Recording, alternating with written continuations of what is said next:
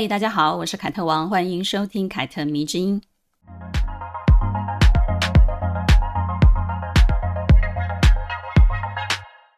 我前几周发过一篇贴文哦，内容是写自己在生活里一直坚持的两件事情，一个是阅读，一个是锻炼。锻炼的意思呢，就是说健身或者是运动，反正你就是选一个你自己可以持续下来的运动做。我跟大家说，只要能把这两件事情做好，而且坚持下来，其实，呃，就能够同时把内在跟外在都变得好看，并且呢，鼓励大家，你们就尽管坚持下去，剩下的就交给时间了，因为呢。只要你能够坚持超过三年以上，你的改变一定是肉眼可见的，而且呢，你身边的人也一定会被这样子的改变吓到。你一定要相信我，我是绝对不会糊弄你的。而今天呢，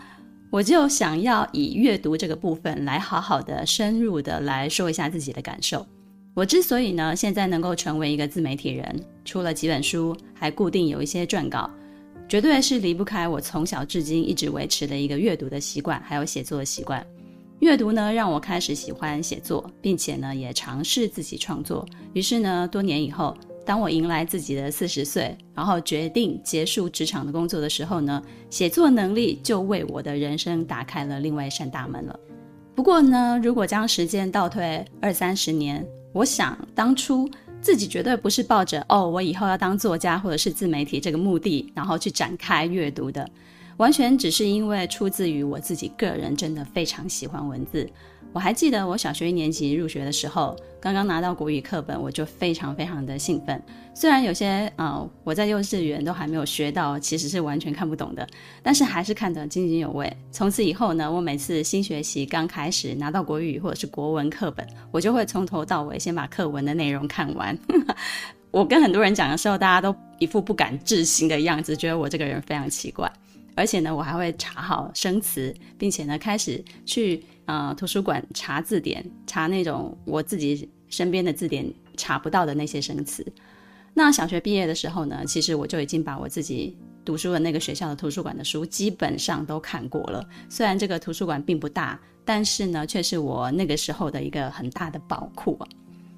而且呢，我也很早就开始写日记了，写读书心得。有些时候就是长篇大论，然后有些时候只是一两句自己心里的话。那些日记本呢，现在其实还留在我老家的一些箱子里面。有些时候回老家翻到看完，就会觉得哇，自己当时真的是太好笑了。我很喜欢阅读，带给自己这种思想上的碰撞。你在书中就会跟那些有智慧的人在文字世界里头交流，我觉得那是非常快乐的事情。我生长在南台湾非常淳朴的屏东，阅读可能就是我小时候探索世界的一个方式。因为现实的生活环境啊，能够接触到的人事物实在是太有限了。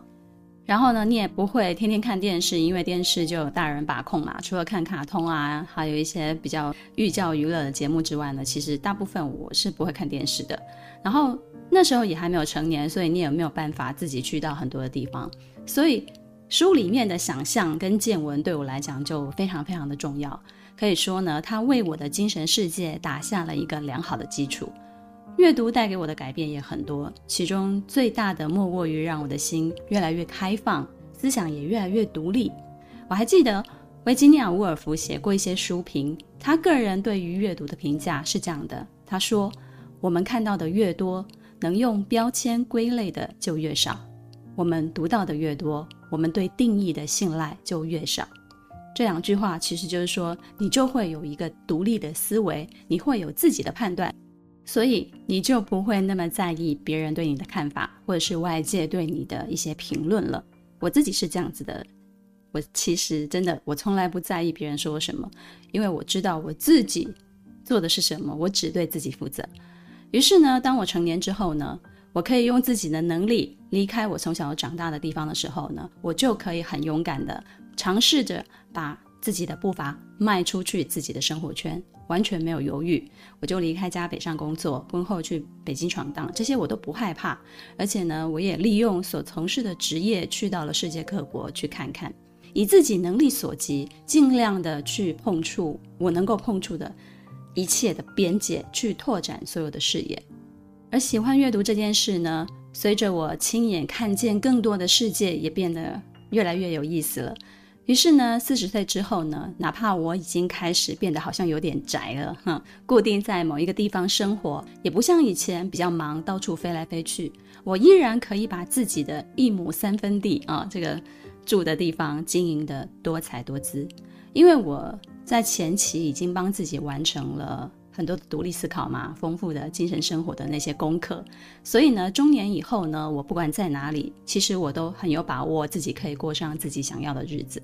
或者这么说吧，无论我选择什么样的生活，我都有把握我自己可以过得很好。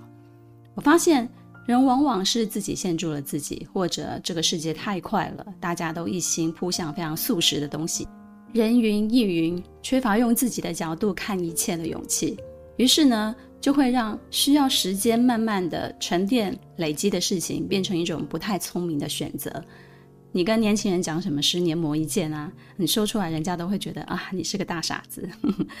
但是呢，其实这个世界上有很多的东西都无法在第一时间就给出到位的实质上的用处，尤其越是一生受用的东西，越需要你用耐心跟毅力去磨练。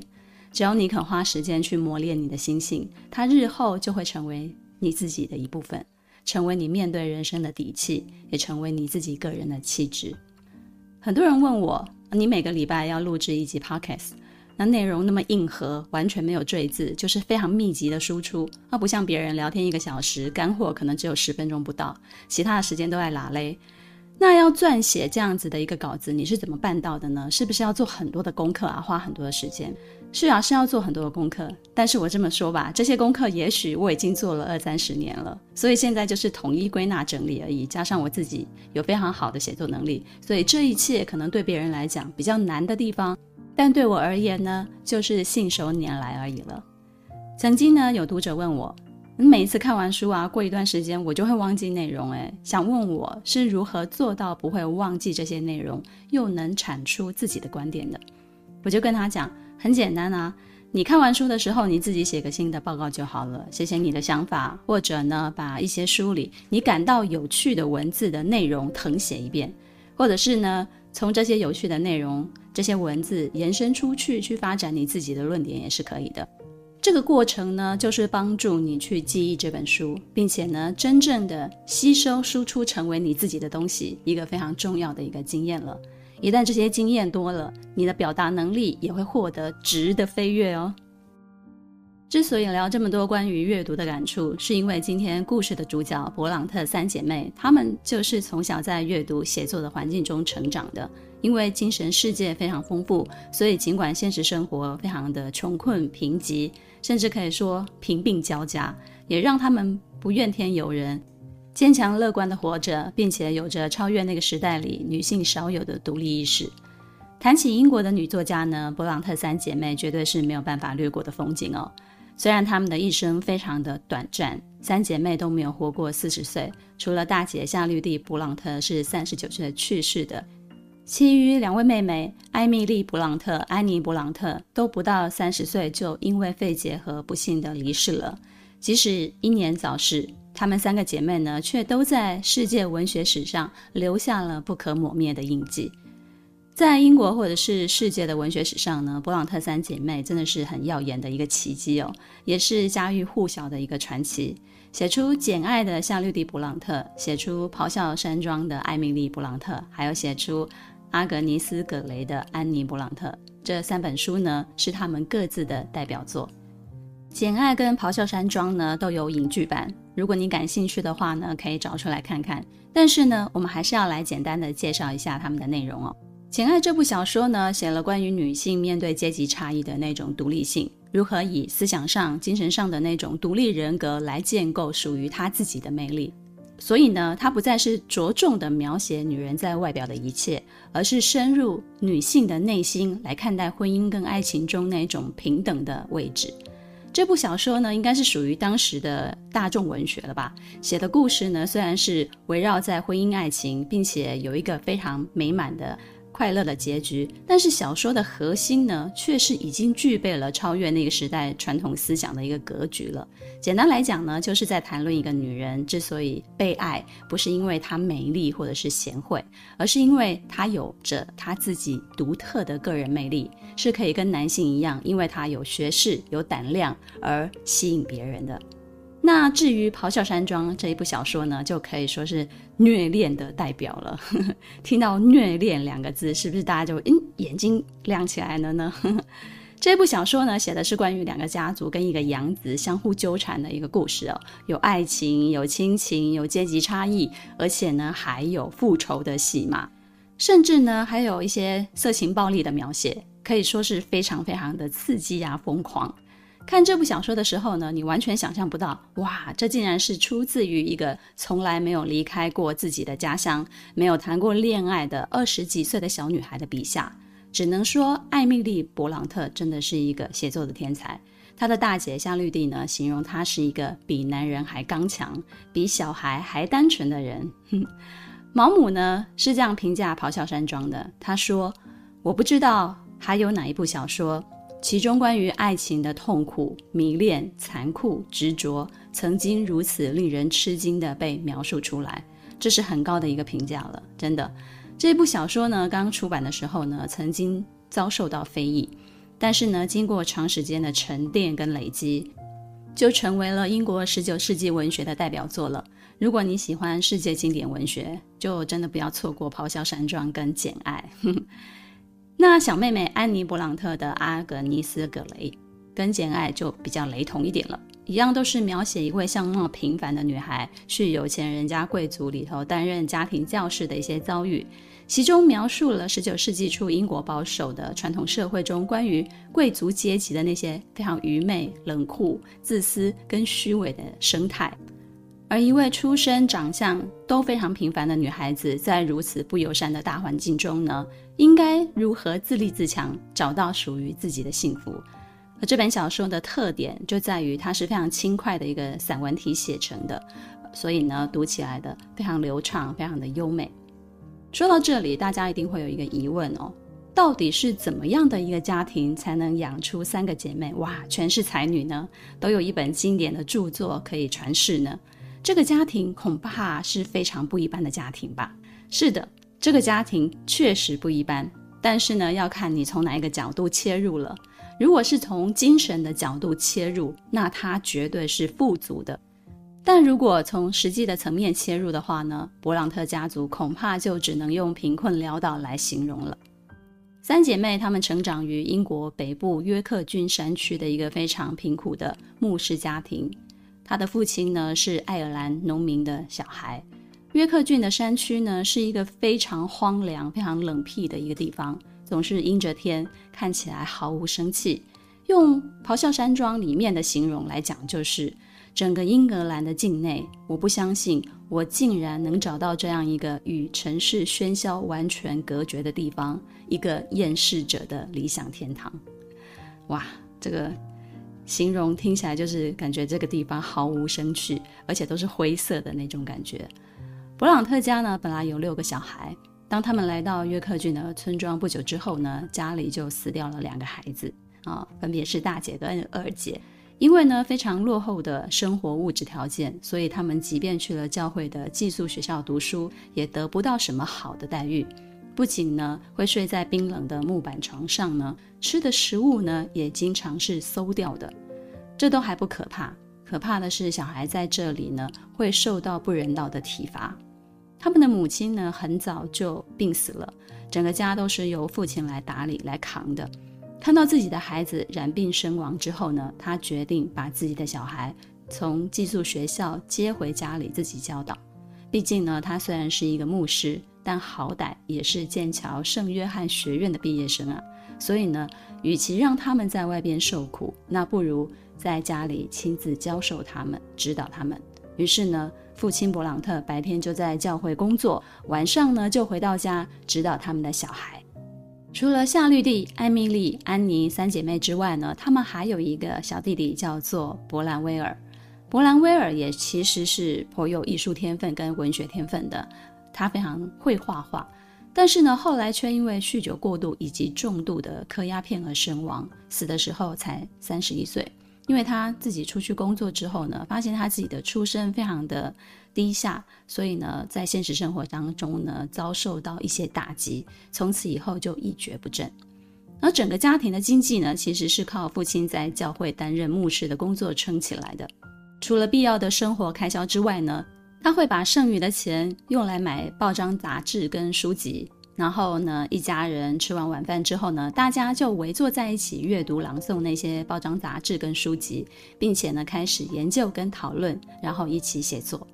写作是这个家庭的一个游戏，他们会一起竞争，一起玩闹，并且相互讨论一些写作的灵感。所以呢，三姐妹无论在家里做家事还是做饭。只要一有灵感呢，就会马上拿出随身携带的纸笔把它记下来。更有趣的是呢，他们这一群小孩还自己办了译文期刊，用来刊载收录他们自己写的诗歌、剧本或者是一些小说。我每次写 podcast 的稿子的时候呢，其实最烦恼的是什么？你们知道吗？其实我最烦恼的就是下每一集的标题。然后呢，这一集的标题叫做《伯朗特三姐妹》。丰富的精神世界可以为你抵御生活的一切痛苦。这个灵感来源呢，就是我自己认为啦，勃朗特一家让我感到最幸福的原因，就是他们的精神世界非常的富有，是精神世界里面的有钱人，所以呢，他们才可以苦中作乐，不埋怨，也不放弃。当外界不礼遇他们的时候呢，也不会看不起自己。哪怕他们的生活呢，在一个鸡不拉屎、鸟不生蛋的偏僻的乡下，但是呢，他们绝对不短视，反而是因为阅读写作，对知识有一系列的规划跟学习，使得他们四个兄弟姐妹呢，都各自具备非常优秀的才学。这要是放在现代，应该他们每个人真的都是大有作为的人呐、你说是不是呢？如果你之前听我说过珍·奥斯汀的故事呢，应该就会明白了。十九世纪初的英国传统社会对女性其实是很不友善的，尤其是低下阶层的女性。她们长大之后呢，如果不嫁人，就必须依靠父亲养。而成年的女性呢，如果有念书的话呢，多半就会去有钱人家那里当家庭教师来赚取很微薄的薪资。如果你没有念书，那就是当佣人了。一个家庭呢，多半还是会把重心放在男孩的身上。所以呢，父亲勃朗特以及三姐妹呢，其实都是非常重视弟弟勃兰威尔他的发展的。成年之后的三姐妹呢，为了负担家境，自然也就会去做有钱人家的家庭教师了。但是呢，说好听一点是家庭教师，其实也就是任人呼来唤去的佣人啊。只是如果幸运，诶，被哪一家的主人看上了，那就是出身卑微的女性实现阶级跨越的一个机会了。伯朗特三姐妹都曾经当过家庭教师，不过呢，却也都受不了来自上层阶级的鄙视跟歧视。尤其是大姐夏绿蒂，她形容家庭教师根本就是不被当作人来看，十分心痛自己所从事的工作。所以呢，成年之后的三姐妹呢，都辗转好几个家庭去当教师，但是呢，最后也都放弃了。不过呢，这些当家庭教师的经历呢，之后都呈现在他们的小说当中呢。比如《简爱》或者是阿格尼斯·葛雷都有被描述出来。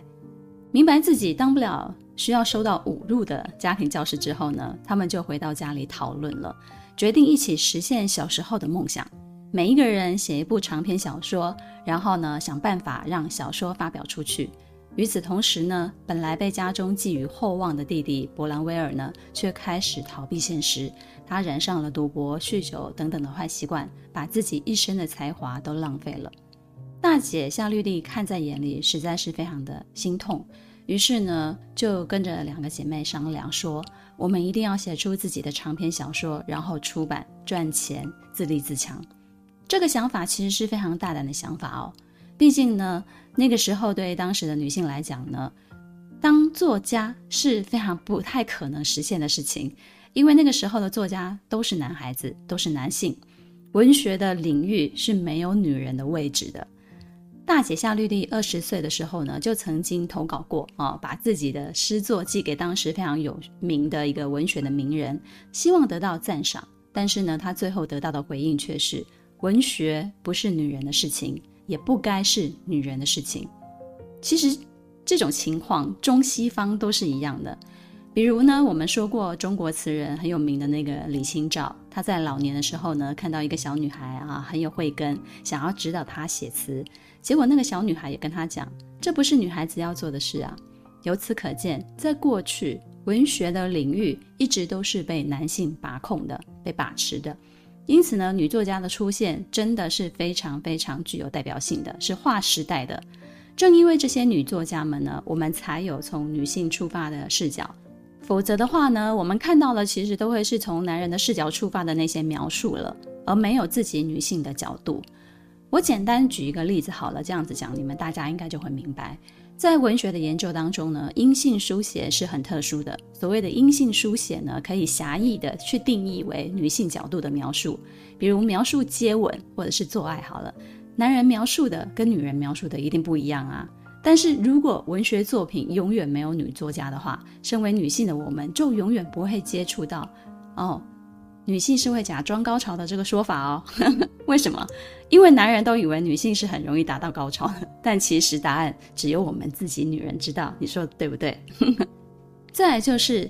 男性去描写一个女性喜欢的男人，跟女性去描写一个女性自己会喜欢的男人，这个看法也是绝对不一样的啊。真的会让女性心动的男性，我觉得是由女人自己描述出来的，而不是在男人笔下的。那话说回来好了，说回勃朗特的故事好了。这三姐妹真的都是非常坚强，而且是非常倔强的女性。她们真的都各自的完成了自己的长篇小说。那既然出版社不接受女性的身份，就偷偷的用男性的笔名去发表啊。结果呢，《简爱》出版之后呢，就大受欢迎。这本书中呢，所倡导的男女平等跟精神独立的思想呢，就深深吸引着大众。大家就纷纷的去猜测，这个作者到底是谁呀？是不是刻意隐藏身份的某个贵族公子呢？而且呢，因为太受欢迎了，维多利亚剧院还打算买下这部小说的戏剧的版权。英国文坛热议的这个神秘作者，一年之后，第二年，勃朗特三姐妹才向出版社公开了自己的真实身份。当大家都知道，哇，这是女作家写出来的小说，简直是吃惊的不得了。尤其他们竟然是来自于最贫穷的一个乡村，并非什么贵族世家。真相大白之后呢，迎接勃朗特姐妹的并非是什么好消息了，而且呢，是各种对于女性的八卦。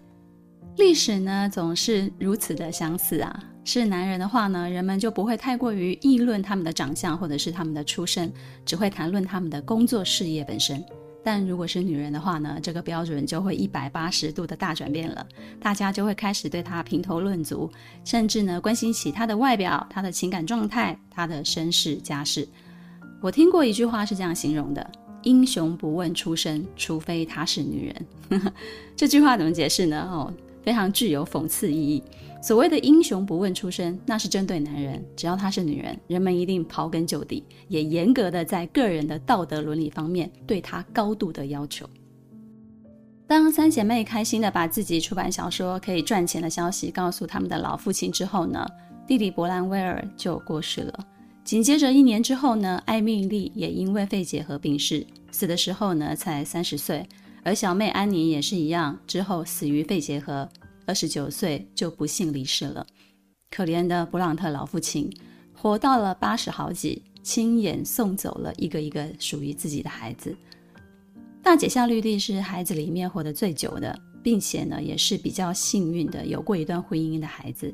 她曾经拒绝过两次别人的求婚，因为她发现对方呢，并不是出于爱，而是为了结婚而结婚，所以她就拒绝了。他后来在一次游学的期间，爱上了自己的法语老师。无奈的是呢，这个老师已婚了，所以呢，即便他写了非常多的情书去跟他告白，也没有什么结果。后来呢，他遇见了父亲的助手，这个助手呢，其实暗恋了夏绿蒂多年了。最后呢，终于让夏绿蒂点头嫁给他了。虽然一开始大家都不太看好他们的婚姻，不太看好他们两个人的结合。但事实证明，他们婚后呢却十分的幸福。但是呢，不幸的事情不会因此而绕道，它还是发生了。这段幸福的婚姻，短短的只维持了八个月，夏绿蒂呢就因为感染风寒去世了。死的时候呢，还因为怀孕，所以是一尸两命。那个时候呢，她也只有三十九岁而已，非常的 遗憾，对不对？英国 BBC 在二零一六年夏绿蒂·勃朗特逝世两百周年的时候呢，曾经拍摄过一部描述勃朗特三姐妹的一个传记影片，叫做《勃朗特三姐妹》。影片里呢，有一段旁白是这样说的：“房子矗立在这里，渐渐被潮水般的墓碑所充斥。他们到达这座小村庄的时候呢，这个家庭就与命运签下了契约。这六个孩子都将在三十五年内去世。”但他们中的几个人将写出英国文学中非常著名的诗歌与小说。影片最后回到了现代，这个偏僻乡下的房子呢，已经变成了勃朗特的纪念馆。大家可以看到当时三姐妹们的生活住处，去遥想她们在这个地方一起朗读、写作，一起建构文字中的浪漫。这些浪漫呢，都是从现实的绝望里面生长出来的。完全反映出了属于女性的那一种坚毅，而我也常这样想哦，人的生命呢，长或短，其实并不是一个重点，更重要的是我们在生命之中投注了哪些心力。人生公平吗？其实你从某一方面来讲，其实很难公平的。所以呢，更多的人其实会像弟弟勃兰威尔那样，遭受到现实的打击之后呢，就开始埋怨堕落，选择自我麻醉、自我毁灭。但同样的遭遇在三姐妹身上，我看到的更多是她们不断地用自己内部的强大的精神力量来抵御外界。很多人问我该如何建构一个属于自己的精神世界，我想最重要的核心应该是在于你要主动去探索你喜欢的人事物，去把未知变成已知，变成你自己的东西，甚至是你自己的信仰。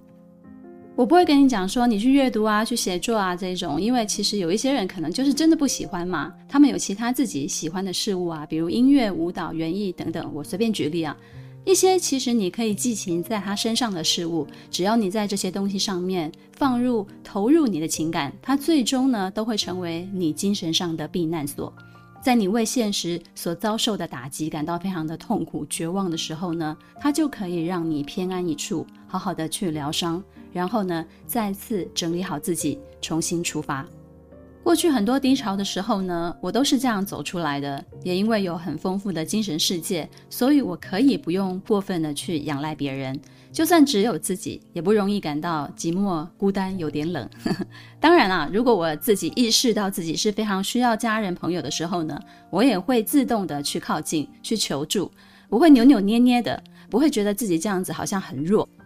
这种坦然呢，其实也是得益于我自己知道我自己的界限在哪里，知道自己的耐受度到哪里。所以呢，我从来不逞强，对自己也非常的诚实。希望听完这一集之后呢，你们也能够回头去想想自己的精神世界是什么。凯特迷之音，咱们下次见了。